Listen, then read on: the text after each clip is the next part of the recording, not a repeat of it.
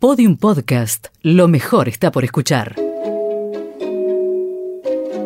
Que la cuenten como quieran es una frase que sintetiza a la perfección Deja que hablen. La historia es como te la cuento yo. La hizo famosa el jugador Daniel Osvaldo, de quien en ese entonces la prensa hablaba más de su comportamiento fuera de la cancha que de su desempeño en Boca Juniors. Chase Hilgenbrick.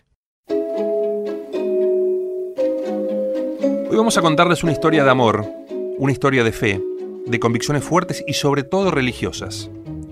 En 1982, en Quincy, estado de Illinois, Estados Unidos, en el seno de una familia fervientemente católica nació Chase Hilgenbrick, un chico que a diferencia de otros en su país, no se sintió atraído por un bate de béisbol ni mucho menos por una pelota de básquet, incluso por ser mariscal de campo del fútbol americano. Sus gustos pasaban por otro lado, por un deporte poco convencional en Norteamérica en ese entonces.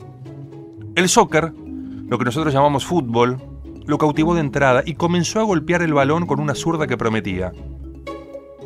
Cuando jugaba al fútbol en la universidad, mientras estudiaba la carrera de comercio exterior y se entrenaba con la selección norteamericana sub-17, conoció a un entrenador chileno que le hizo el contacto necesario para poder jugar profesionalmente en ese país, entre la cordillera de los Andes y el Océano Pacífico. Pasó tres años como futbolista en Chile y si bien jugó en varios equipos, se lo recuerda como una pieza fundamental de aquel Ñublense que consiguió el ascenso a Primera División en 2006.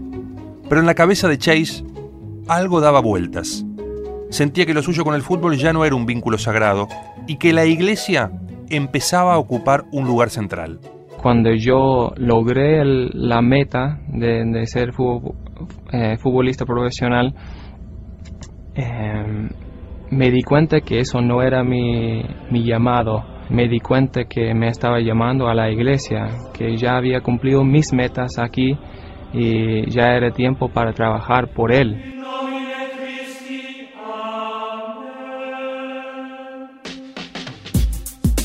Y ese Él, al que hace referencia el norteamericano, es Jesucristo. Y desde ahí comenzó un cambio de vida radical, que se potenció cuando corría el año 2007. Chase Hilgenbrick recibe un llamado muy duro.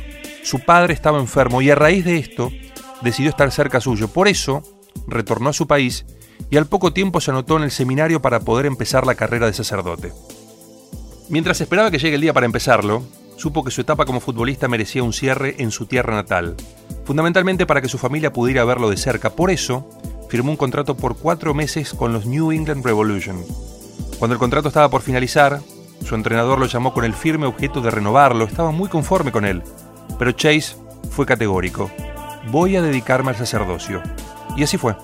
El año pasado, después de nueve años de ausencia, Chase Hilgenbrick retornó a Chile, pero en esta oportunidad lo hizo para predicar la palabra de Jesús. Los fieles que se acercaron a la capilla de Chillán percibieron que la vocación de ese cura, bien gringo, pintón, que hablaba muy bien el español, era la correcta. Y que la cuenten como quieran. El padre Chase ya no se pone los pantalones cortos, ahora usa sotana. Tiene 34 años y toda una vida por delante, en la cual ya no tendrá más domingos de fútbol, sino más bien domingos de misa. Todos los episodios en podiumpodcast.com y en nuestra aplicación disponible para Apple y Android. Seguimos en facebook.com barra podiumpodcast y en Twitter arroba podiumpodcast.